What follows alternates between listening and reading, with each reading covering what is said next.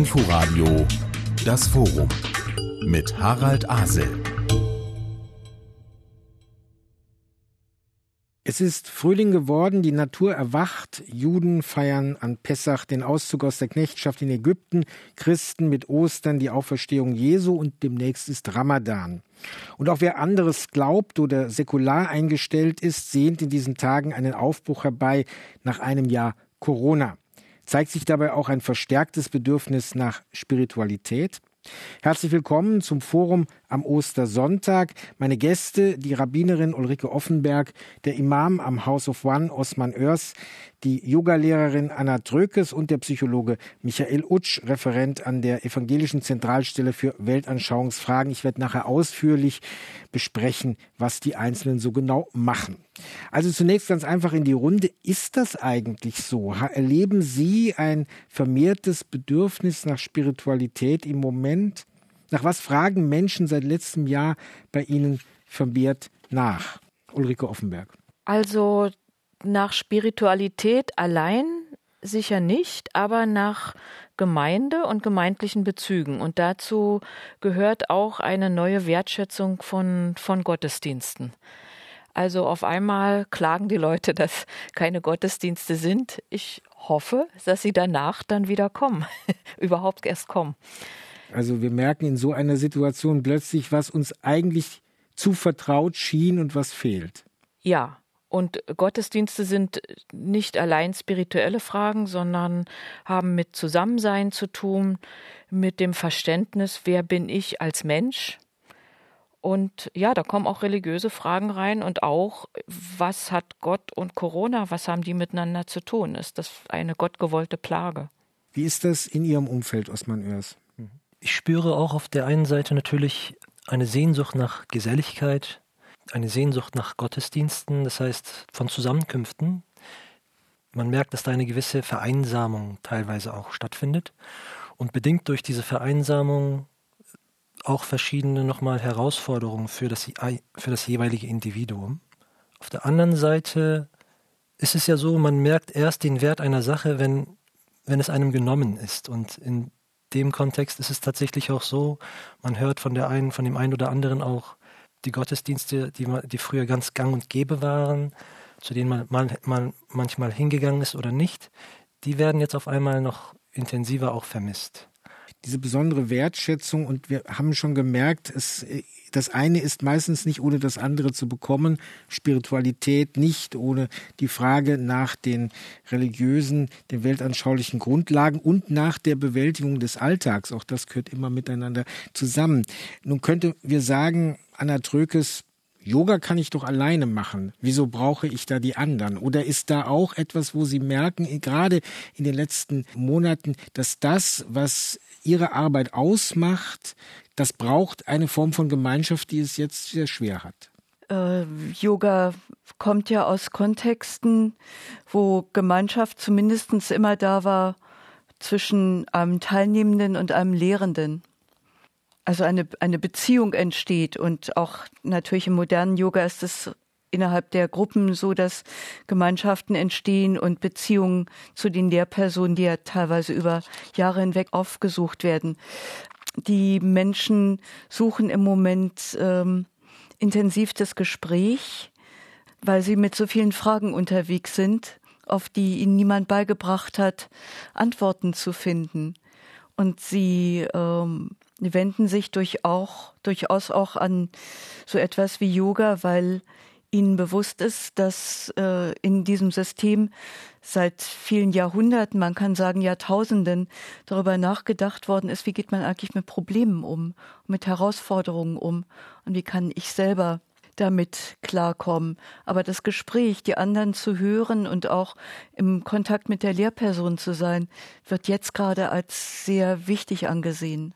Michael Utsch, Jetzt können wir fragen, was ist daran eigentlich neu, wenn wir auf verschiedene Religionen, auf verschiedene Religionspraktiken schauen, wenn wir auch beispielsweise auf die Praktiken äh, auch in der evangelischen Kirche schauen. Ist das in Krisenzeiten regelmäßig so, was wir eben gehört haben? Ist da etwas neu? Ist da etwas anders? Wie nehmen Sie das wahr?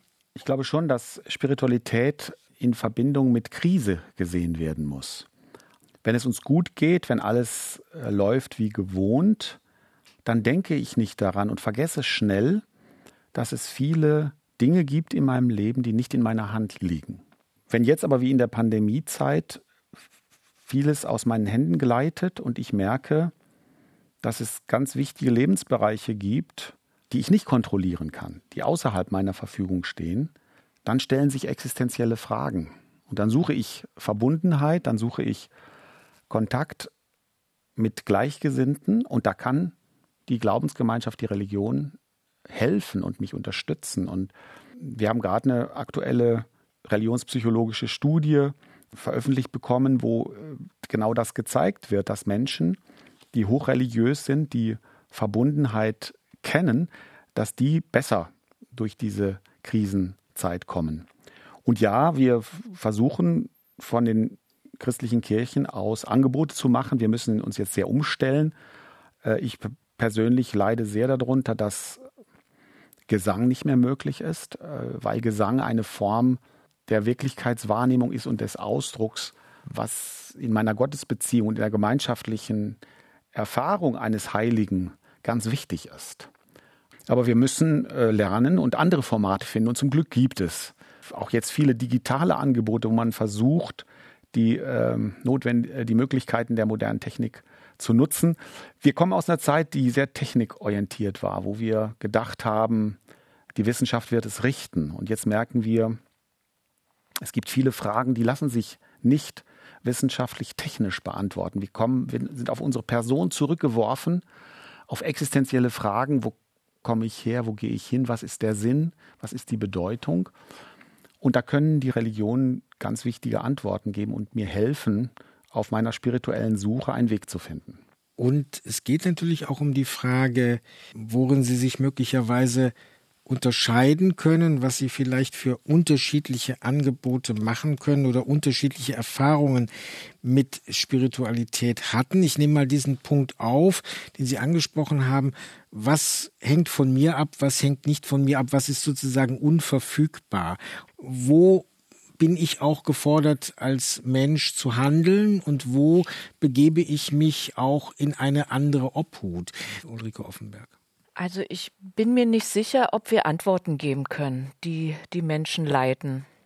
Zum einen haben wir selber keine Antworten, aber ich denke, wir können begleiten. Die Leute begleiten auf ihrem Weg, Antworten zu finden und ihr Leben umzustrukturieren.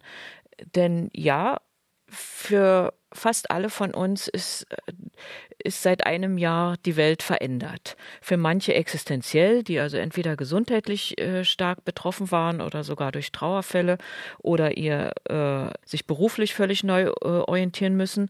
Aber wir alle müssen unser Leben neu orientieren und unsere Werte neu bestimmen welche Beziehungen sind mir wichtig, welche Kontakte stelle ich oben an und verzichte zugunsten deren auf andere, wie gestalte ich jetzt meine Ferienzeit, wenn ich eben nicht mehr wie gewohnt wegfliegen kann und all das.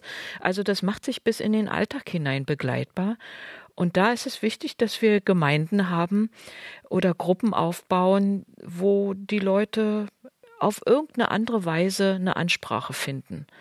Ob es immer die große Rede von Gott ist, die dabei hilft, das würde ich bezweifeln. Aber so Begleitung und ähm, in, in dieser Gruppenerfahrung auch ja spirituelle Bedürfnisse überhaupt erstmal entdecken. Jedenfalls für den jüdischen Kontext gilt das so. Äh, Spiritualität ist nicht so, ähm, ist kein Wort, was zuvörderst äh, uns einfällt, wenn wir über Religionsausübung im Judentum nachdenken. Da mhm. stehen andere Werte noch davor. Aber die Fragen sind natürlich da. Die nennen wir heute modern Spiritualität. Also im Kontext meiner Religion ist natürlich, spielt das Gottvertrauen eine ganz wichtige Rolle. Damit verbunden auch die Geduld, die Gott von dem Menschen fordert eigentlich, wenn er gewisse Prüfungen im Leben erlangt oder mit denen konfrontiert wird. Gleichzeitig aber ist es auch so, also dass es nicht eine einfache Hinnahme ist von äh, Leid, das man erfährt, sondern dass der Mensch auch bewusst von Gott eigentlich angeregt oder motiviert wird, aktiv auch zu handeln. Das heißt, er oder sie müssen sich auf der einen Seite bemühen, aktiv dieses, dieses Band oder den, den Bund mit Gott auch aufrecht zu erhalten, also um dieses Vertrauen auch aufrecht zu erhalten, muss, bedarf es einer gewissen aktiven auch Teilhabe und Handlung des Menschen. Insofern ist zum Beispiel bei uns ganz entscheidend und wichtig diese fünfmal täglichen Gebete auf der einen Seite, in denen wir uns Gott zuwenden und da quasi einen Ruhepol auch in unserem Alltag finden, was ein Anker ist quasi in unserem Leben, in unserem Alltag. Aber das, es ist auch gleichzeitig etwas, was man sich erarbeiten muss. Also auch pauschal von einer Spiritualität zu sprechen, ist auch nicht so einfach, sondern das ist auch, ich glaube, da steckt auch etwas von Erkenntnis mit drin. Und diese Erkenntnis ist wiederum etwas, worum man sich auch bemühen muss. Es fällt nicht einfach so vom Himmel, meines Erachtens, sondern der Mensch muss sich auch intellektuell auch damit beschäftigen und fernab seiner Rituale. Und ähm, das ist auch nochmal eine Herausforderung für sich. Wir merken, wir sind so in einem Kreis von erkannten Glaubenswahrheiten, von äh, Ritualen und von dem, was wir als spirituellen Raum definieren können. Und je nachdem verorten sich verschiedene Religionen und in den Religionen verschiedene Menschen dann immer an einem vielleicht anderen Ort und darüber braucht es dann ein ausführliches Gespräch. Anna Trökes, nun könnten ja viele Menschen sagen, na ja, Yoga, das mache ich, weil ich habe ich bin vielleicht religiös unmusikalisch und habe da nicht so viel, äh, aber ich will was Gutes für mich tun. Vielleicht müssen wir da auch noch mal ein bisschen genauer hinschauen, was vielleicht so zwischen einer Wellnesskultur und dem ist, was Sie auch vertreten. Menschen, die zum Yoga kommen, wählen ja bewussten Yogakurs und nicht Rückenschule oder Bauchbeine Po oder Herzgymnastik oder so. Sie äh, wählen Yoga, weil in ihnen die Hoffnung ist, dass sie dort in ihrer Ganzheitlichkeit gesehen werden. Weil zu Yoga gehört ja nicht nur eine Körperarbeit, äh, die ist sowieso, äh, stand im Yoga nie im Vordergrund, sondern im Yoga steht eher die Beschäftigung mit dem Geist, mit dem Gemüt und dem verbindenden Teil mit dem Atem im Vordergrund. Also Atmen und Meditation sind da eigentlich die wichtigen Komponenten, die sich über die Jahrhunderte herausgebildet haben. Jetzt in, in dieser Zeit ist es so, dass Yoga sogar auf zwei Wegen Angebote machen kann, weil es gibt theistische Yoga-Strömungen, ja, wo Gottesbilder sogar im Mittelpunkt stehen, die jetzt gar nicht an irgendwelche Religionen gebunden sind, sondern wo es eher darum geht, sich mit, mit einer Macht irgendwie in Beziehung zu setzen, die größer ist als man selber. Ähm, das andere ist, dass Yoga eben über seit, seit sehr langer Zeit sich damit beschäftigt, was macht der Mensch mit seinem Geist? Ja, wir haben jetzt diese Herausforderung, wie gehen wir damit um? Welche Mittel sind uns gegeben? Das als Problem zu sehen, das als Herausforderung zu sehen. Wie positioniere ich mich dazu? Ein ganz wesentliches Thema im Yoga ist die Entwicklung von Gleichmut. Und Gleichmut ist nicht irgendwie nur so dahergesagt, sondern es geht schlussendlich darum, dass man sein limbisches System kontrollieren kann und das Stirnhorn wieder an den Start bringt, das in der Lage ist, darüber nachzudenken, was mache ich mit meinen Gefühlen, was mache ich mit diesen Gedanken, wo bringen die mich hin. Und das ist das, was Yoga den Menschen anbieten kann in dieser Zeit, nämlich eine Geistesschulung, eine emotionale Regulation und auch Modulation und damit sich immer wieder selber gewissermaßen aus dem Feuer rausholen. Und was Yoga sehr interessiert, ist, dass die Menschen befähigt werden, ähm, zu verstehen, wie viel sie selber tun können für das, was sie erleben. Dann gibt es noch einen dritten Strang im Yoga, der ganz wichtig ist. Jetzt denke ich auch in dieser Zeit, der auch sehr alt ist, nämlich die Unterscheidung zwischen mir als Person, die hier sitzt und sichtbar ist und hörbar ist, und dann einem inneren Wesen, was per se definiert wird als unsterblich, als ein Wesenskern, der das alles erlebt, was zum Beispiel dieser Anna passiert über ihr Leben hinweg und dazu Zeuge bleibt. Und den zu etablieren ist natürlich aktuell ganz wichtig, weil da muss man nicht mehr auf diese ganzen Aufregungen einsteigen. Ja, und das ist tatsächlich ein sehr gutes Konzept, um sehr konkret Gelassenheit, innere Ruhe, mentale Stabilität einzuüben. Und das ist etwas, was ich zum Beispiel im Yoga anbieten möchte. Was nützt es in der Pandemie, ob jemand den Fuß hinter den Kopf kriegt? Gar nichts. Sehnsucht nach Spiritualität, das Forum zum Ostersonntag und wir sind dabei herauszufinden, was wir eigentlich meinen, wenn wir über Spiritualität sprechen und welchen Stellenwert es auch im Verhältnis zu anderen Bereichen des jeweiligen Glaubensverständnisses hat. Und es gibt mir jetzt auch Gelegenheit, etwas genauer meine Gäste vorzustellen. Bei uns sitzt Michael Utsch, Psychologe, studierter evangelischer Theologe, einerseits bei der Evangelischen Zentralstelle für Weltanschauungsfragen, andererseits leitet er das Referat Religiosität und Spiritualität bei der DGPPN. Ich werde ein einziges Mal das auflösen, nämlich Deutsche Gesellschaft für Psychiatrie und Psychotherapie, Psychosomatik und Nervenheilkunde. Also zwei verschiedene Bereiche. Einerseits hier Einordnen von traditionellen und modernen Formen des Religiösen, dort die Erarbeitung auch sensibler Umgangsformen mit der Spiritualität anderer, etwa in therapeutischen Prozessen. Kommen Sie sich da manchmal selber in die Quere? Überhaupt nicht. Äh, das ist sehr gut zu verbinden. Viele Menschen wissen nämlich gar nicht, dass der Begriff Spiritualität äh, aus dem Neuen Testament stammt. Aus theologischer Sicht ist das ein Aspekt Gottes. Äh, das ist der Heilige Geist, Spiritus Sanctus. Und äh, nach dem Osterfest kommt Pfingsten, wo wir Christinnen und Christen uns darüber freuen, dass nach der Auferstehung Jesu von den Toten ein Tröster, ein Fürsprecher bei uns ist und mit unserem Geist redet. Das ist der Heilige Geist, der in unseren Herzen wohnt. Und die geistige Dimension ist eben äh, ein Gegengewicht zu dem Materialismus und dem Naturalismus, der uns in den letzten äh, beiden Jahrhunderten ja sehr geprägt und verändert hat. Und wir erleben jetzt so, ja, vielleicht erleben wir einen Paradigmenwechsel, äh, wo innere Werte, wo der Geist wieder eine neue Bedeutung gewinnt. Äh, und das finde ich sehr spannend und äh, da bin ich als Psychologe neugierig. Interessant finde ich eben auf der anderen Seite jetzt von der Psychiatrie und Psychotherapie gesprochen. Ähm, die Weltgesundheitsorganisation betrachtet jeden Menschen als spirituell. Äh, also Spiritualität ist eine anthropologische Konstante, gehört zum Wesen jedes Menschen. Warum? Wir erleben eine Krise, wir kommen in existenzielle Schwierigkeiten und dann stellen sich so die Fragen, was soll das, warum bin ich betroffen, habe ich was falsch gemacht, was ist der Sinn, kommt nach dem Tod noch etwas? Und die Antworten auf die existenziellen Fragen, die lösen bei mir Gefühle hervor.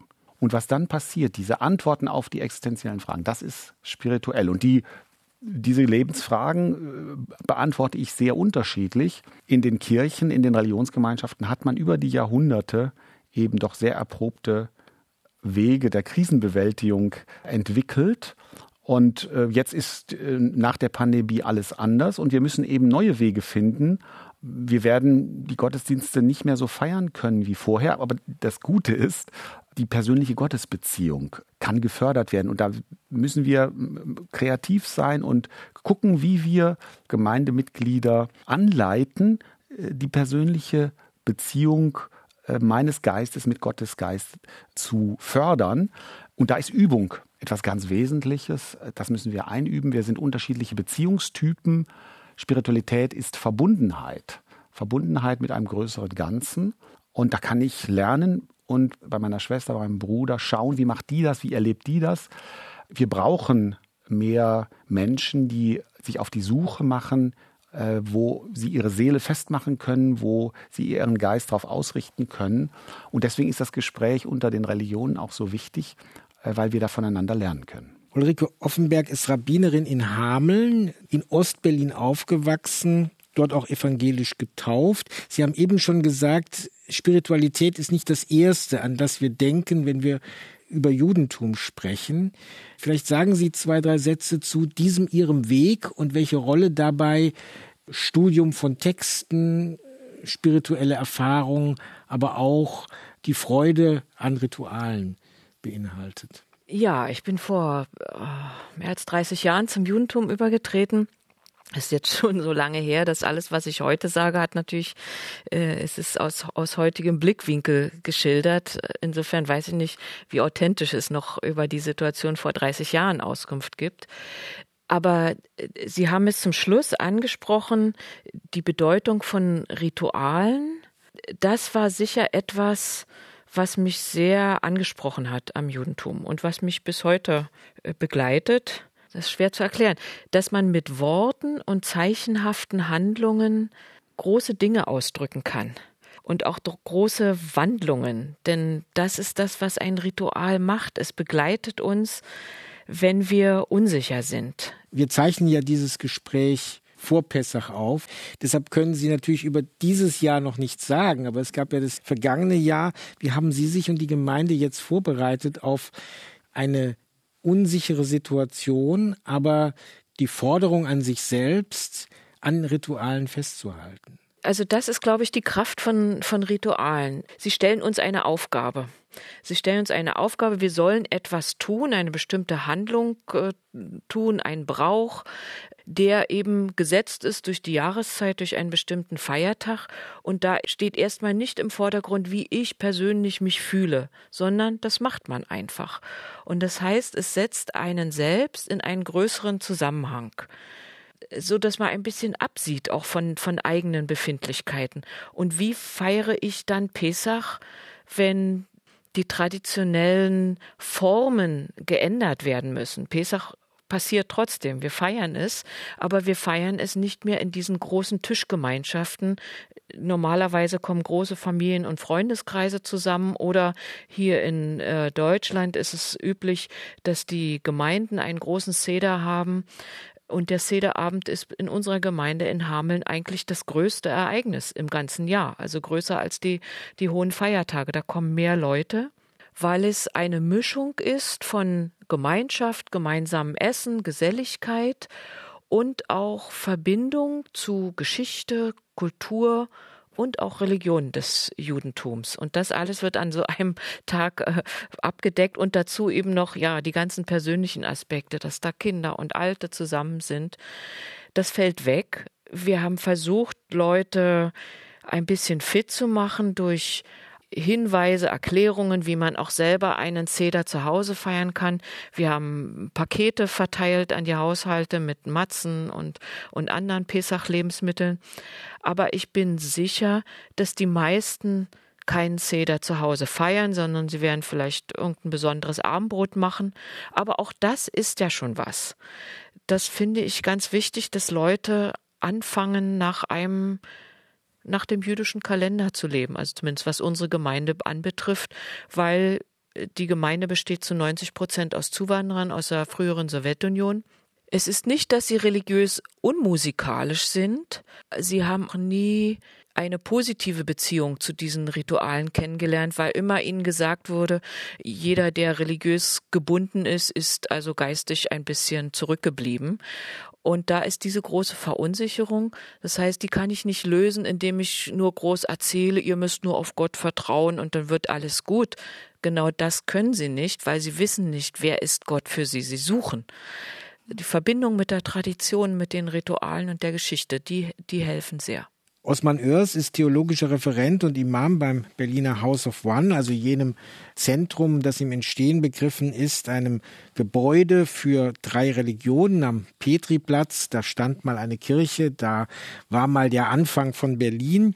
Und dort sind Sie ja nun ständig auch herausgefordert, im Dialog immer wieder zu fragen, was ist mein eigenes Glaubensverständnis, was verstehe ich unter Spiritualität und was bekomme ich von den anderen nicht nur als Information, sondern auch als Impuls.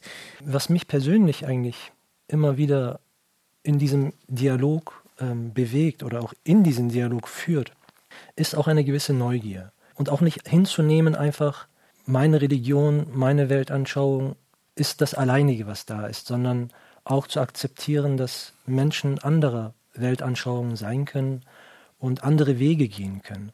Und diese Wege aber auch kennenzulernen und das ist für mich immer eine Bereicherung gewesen. Und in diesem Kontext kann ich sagen, also ich habe jetzt über die vergangenen Jahre, die ich auch jetzt hier in Berlin bin, verschiedene Gottesdienste auch gastfreundschaftlich quasi begleitet, war als Gast dabei, sei es bei einem jüdischen Gottesdienst oder einem christlichen Gottesdienst. Und was für mich eine besondere Bereicherung immer ist, ist die, einen Einblick zu bekommen in die Gefühlswelt, in die Spiritualität auch des anderen.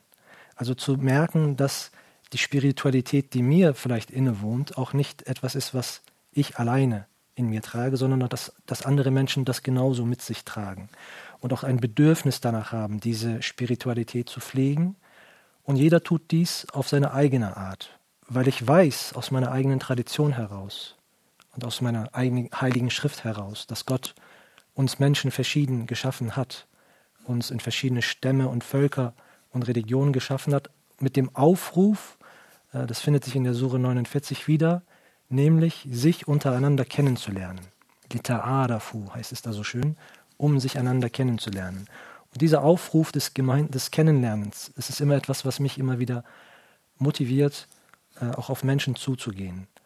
Denn so merke ich erst, äh, auf was unsere Welt fußt. Sie fußt auf Vielfalt, auf einem Reichtum, den wir alle mit uns tragen. Und nun haben wir schon bei Frau Offenberg gehört, der Kalender fragt jetzt nicht danach, wie meine Befindlichkeit äh, ist oder welche Rahmenbedingungen gerade sind. Ich sagte es eingangs, demnächst beginnt Ramadan, also auch eine Einübung in eine Disziplin des Fastens. Jetzt werden viele sagen, aber ich muss doch schon die ganzen Monate auf so viel verzichten. Was ist denn dadurch jetzt anders? Auch weil ja das Gesellige nach Sonnenuntergang dann ja auch eine neue Qualität bekommen muss.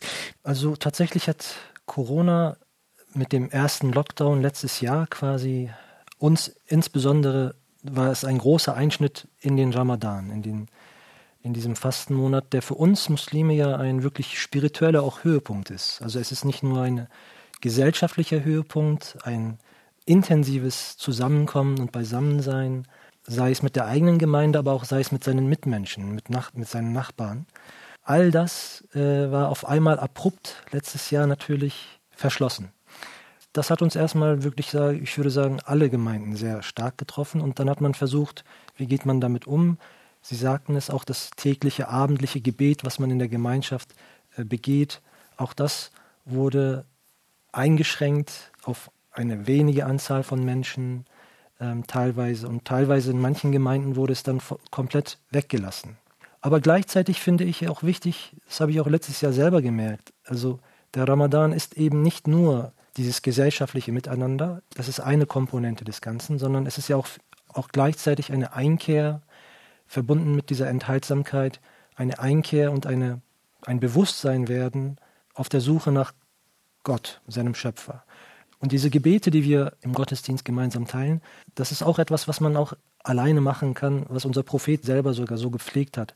Und fernab dessen, zu guter Letzt, ist gleichzeitig ja auch wichtig mit dem Ramadan verbunden dieser die solidarische Komponente, also das heißt die Hilfe, die Unterstützung, den man den Bedürftigen dieser Welt gibt, die Hand reicht. Und das alles ist ja immer noch gegeben. Anna Trökes leitet äh, seit Jahrzehnten eine Yogaschule in Berlin-Charlottenburg, hat eine Fülle von Büchern geschrieben zum Thema, also genauer gesagt zum Thema Prana-Yoga, Yoga der Energie. Welche Rolle spielen, wir haben das eben kurz angesprochen, diese Rituale, wo viele denken, ich kann mir die selber zusammensuchen und zusammenbasteln in ihrer Arbeit? Eine äh, erstaunlich starke Rolle spielen die Rituale, weil die Körperhaltungen im Yoga ähm, ganz oft symbolische Namen tragen und ich mich darüber äh, verbinden kann mit Erfahrung. Zum Beispiel einfach stehen heißt Berg. Ja, ein Berg ist was anderes als einfach in der Landschaft rumstehen. Da bin ich stabil und der Berg erlebt viel, während er da steht, ein paar Jahrtausende oder Zehntausend oder Hunderttausend Jahre. Dieses sich verbinden mit so, das ist ja noch nicht mal ein Symbol, ist ja sogar ein Archetyp, macht sehr viel. Und viele dieser Haltungen bieten das an, genauso wie die Atemübungen, genauso wie die Meditation. Was von der Welt draußen weggenommen wird, wird mir gezeigt in meinem eigenen Inneren.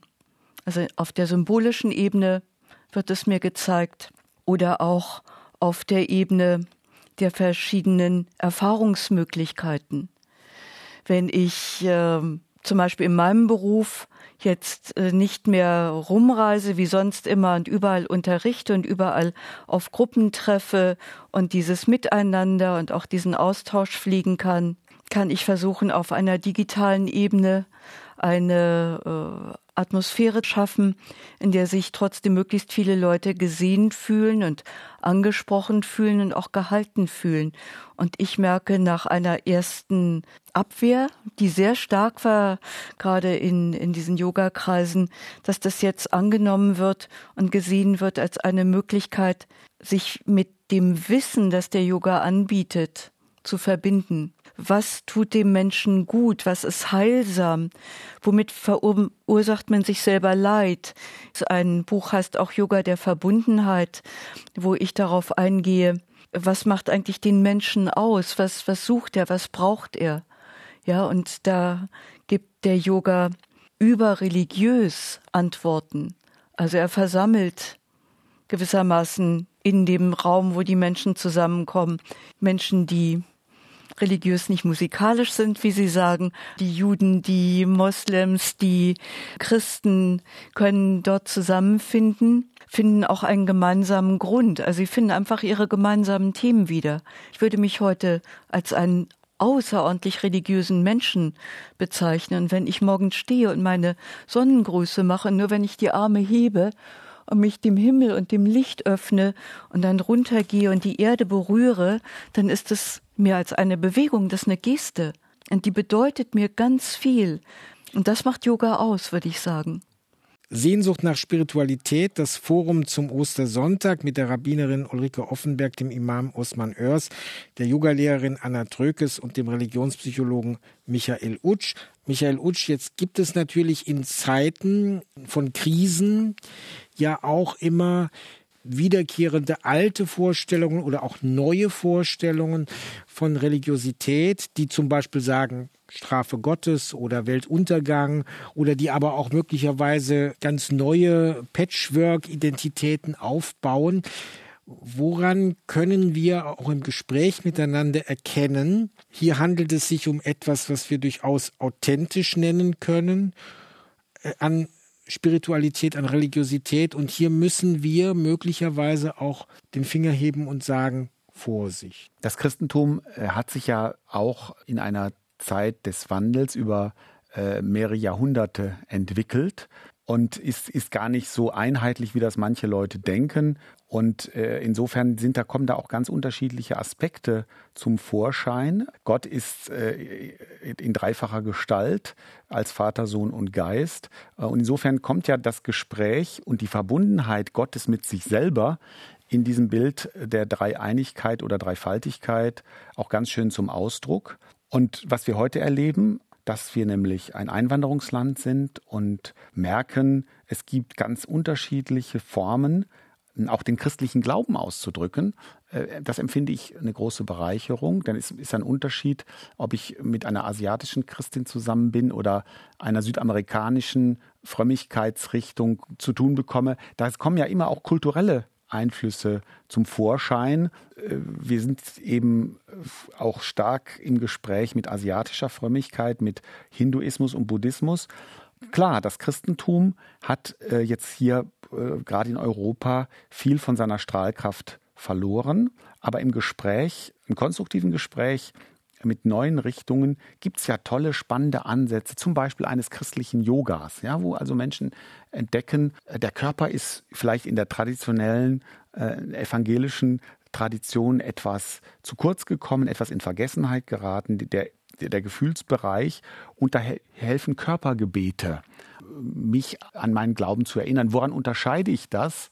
Ich würde immer gucken, was, was sagt die Bibel dazu und würde es daran messen und daran prüfen und ausprobieren. Äh, und wir sind eingeladen, und das finde, empfinde ich als einen großen Reichtum, dass wir verschiedene Dinge ausprobieren können, dass wir äh, Begegnungen haben können und das Gute können wir behalten. Äh, das ist äh, ein, ein, ein Vers in der Bibel. Klar, durch die veränderten Bedingungen jetzt, durch die Pandemie, wird sich auch die Glaubenspraxis sehr ändern. Ich finde es sehr spannend, dass im Begriff Spiritualität das Ritual vorkommt. Von den Worten her, da ist Ritual drin. Und das heißt, es reicht nicht, eine religiöse Wahrheit zu kennen. Ich muss für mich selber eine Glaubenspraxis einüben. Ich muss eine spirituelle Praxis pflegen und für mich herausfinden, was tut mir gut. Und auch die evangelischen Kirchen sind da sehr kreativ geworden. Es gibt Segensangebote digitaler Art, dass Leute eingeladen werden, äh, wir können jetzt das Abendmahl äh, nur sehr begrenzt in Gottesdiensträumen abhalten. Aber es gibt Online-Abendmahlsangebote. Gott ist unsichtbar gegenwärtig. Und da sollen wir uns doch nicht durch eine Glasscheibe des Computers davon abhalten lassen, das auch zu spüren und zu erfahren, dass der Unsichtbare ganz nah bei uns ist, auch wenn wir leider nicht zusammen in einem Raum sein können. Wir müssen eine persönliche Praxis einüben äh, und Rituale sind die Sprache des Glaubens. Und wenn uns das gelingt, dann bin ich auch überzeugt davon, dass auch die klassischen Religionen äh, nichts an ihrer Lebendigkeit verlieren, sondern auch das Christentum weiter eine Zukunft hat. Darum prüfet aber das Gute behaltet. Dazu gehört aber auch diese behutsame Arbeit an der klaren Unterscheidung. Also als ich im Konfirmationsunterricht war, hieß es, ja, Pessach, das ist das jüdische Osterfest. Da habe ich damals ja gesagt, ja, warum heißt es dann nicht so? Ulrike Offenberg, es ist immer auch, und das ist ein schwieriger Prozess, immer auch klar zu machen, was etwas nicht ist.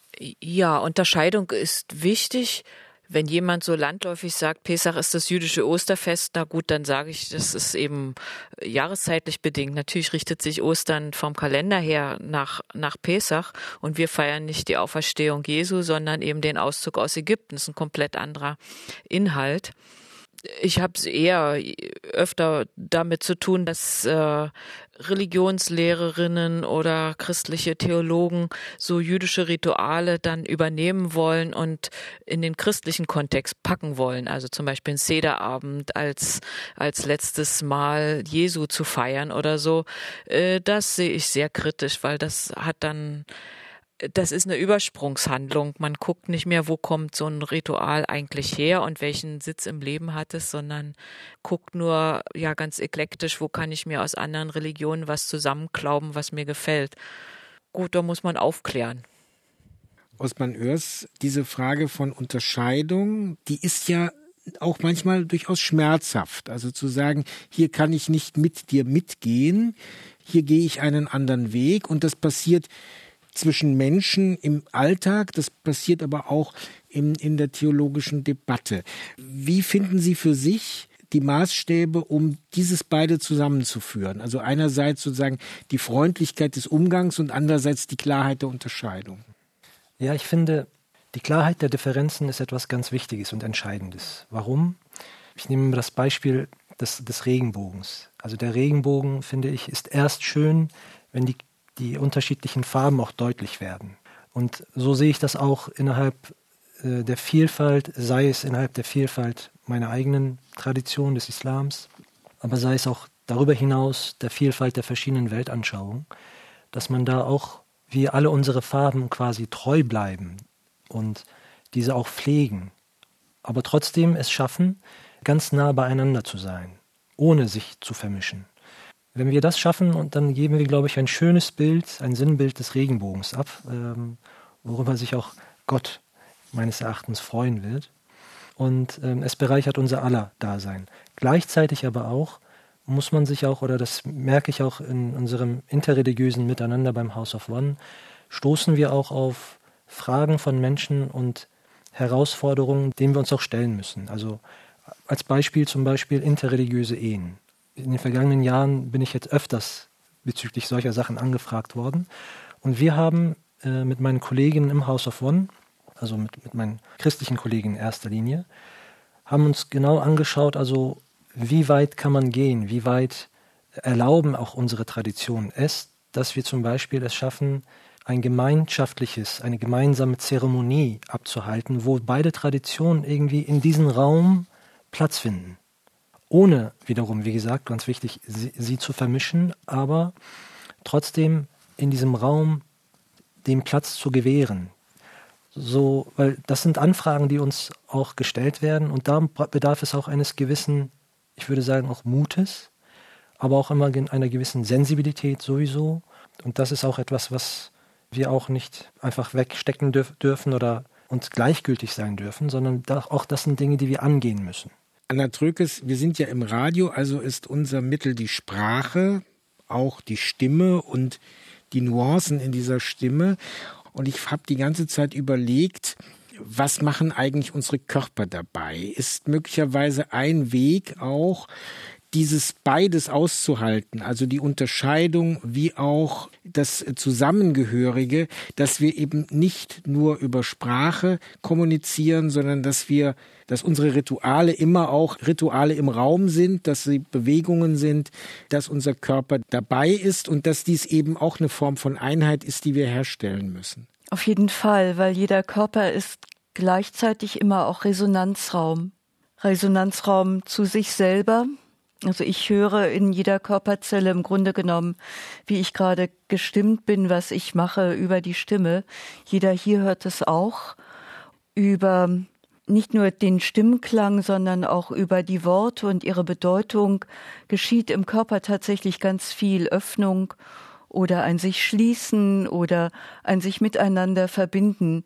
Sprache wird äh, in diesen indischen Kontexten, aus denen Yoga gewachsen ist, als ganz wesentlich angesehen, weil nämlich diese Sanskrit-Sprache, die dort verwandt wird, in jedem einzelnen Buchstaben einen Klang transportiert, der das menschliche Wesen irgendwo in seinem Innersten erreichen kann.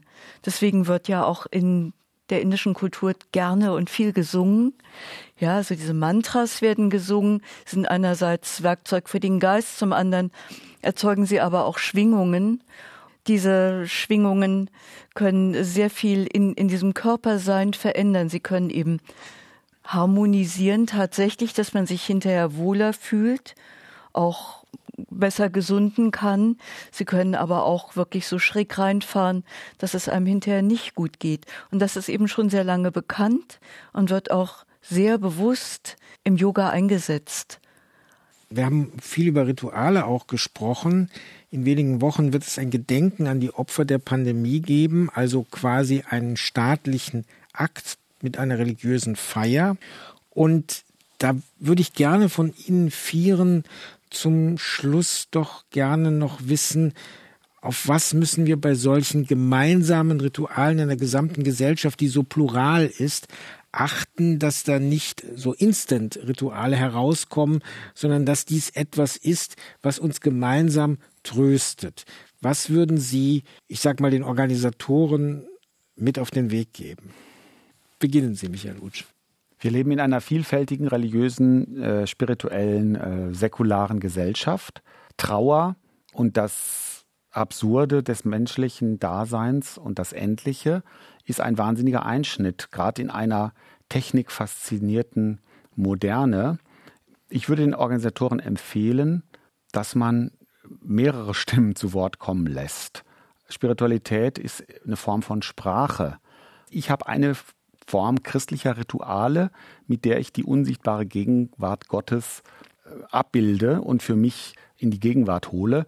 Und so würde ich den Veranstaltern empfehlen, verschiedene Stimmen und dann eben doch mehrsprachig vorzugehen, weil wir eben in einer Gesellschaft leben, die ganz viele Weltanschauungen miteinander und nebeneinander hat. Sagt Michael Utsch, Religionspsychologe der Evangelischen Zentralstelle für Weltanschauungsfragen. Es gibt 6000 Sprachen auf der Welt, um das zusammenzufügen, was uns eint und was uns trennt. Ulrike Offenberg, was schlagen Sie vor?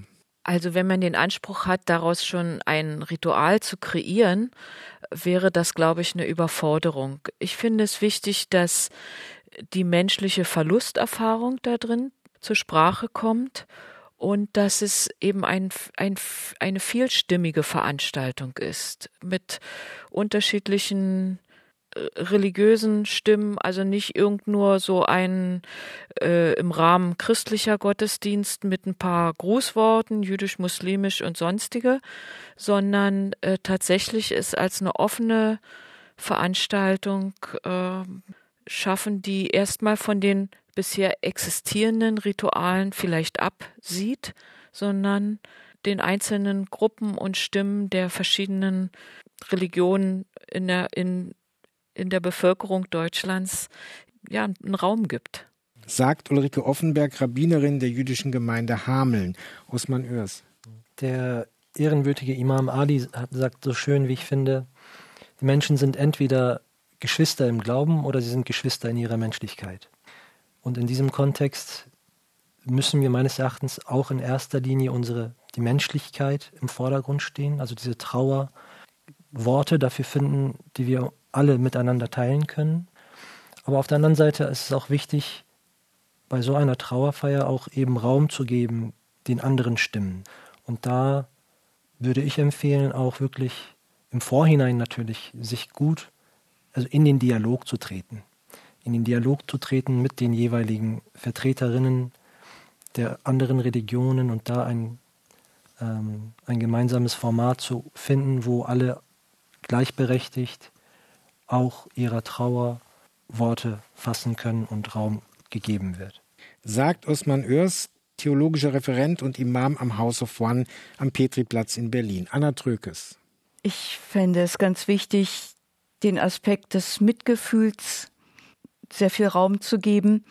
Und zwar Mitgefühl für das, was an Leid geschehen ist und offensichtlich nicht zu vermeiden war. Es betrifft ja nicht nur diejenigen, die gestorben sind, sondern auch die Angehörigen oder die Pflegenden, die Ärzte, die das Tag für Tag miterleben und äh, da sehr an ihre Grenzen stoßen. Also dafür einen, einen großen Raum zu schaffen und was aus der Sichtweise, in der ich seit vielen Jahrzehnten unterwegs bin, auch als wichtig angesehen wird, ist sich immer wieder einzugestehen, dass ich als Mensch nicht verstehen kann, was passiert da eigentlich und warum passiert es. Und es ist ja gut möglich, dass ich da nach ein paar Jahrzehnten drauf gucke. Ich wahrscheinlich nicht mehr, weil ich da nicht mehr da bin, aber andere Menschen, die sagen, das hat damals einen solchen Einbruch gemacht.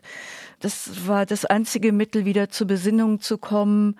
Und also dieses Sinnstiftende, was da drin sein kann, wir wissen es nicht, aber was da drin verborgen sein kann, auch in den Mittelpunkt zu stellen, weil wir brauchen ja auch Zuversicht, nicht Hoffnung, aber Zuversicht und Vertrauen. Unbedingt, ja. Und das kann aus so einer Sichtweise sich wieder generieren. Sagt Anna Trökes, Yogalehrerin und Publizistin aus Berlin. Das Gute ist, dies ist ein Anfang, eine solche Veranstaltung, eine solche Gedenkfeier gab es vorher noch nicht. Wir können also mit der großen Geste des Neuen und mit den Erfahrungen der vielen früheren Traditionen damit umgehen. Wir müssen nicht eingetretene Pfade begehen und können trotzdem darauf hoffen, dass es Pfade gibt, die wir uns genau anschauen können. Ich danke den Vieren, die hier im Forum am Ostersonntag über das Thema Sehnsucht nach Spiritualität mitgesprochen haben. Und ich danke allen, die uns zugehört haben. Inforadio Podcast.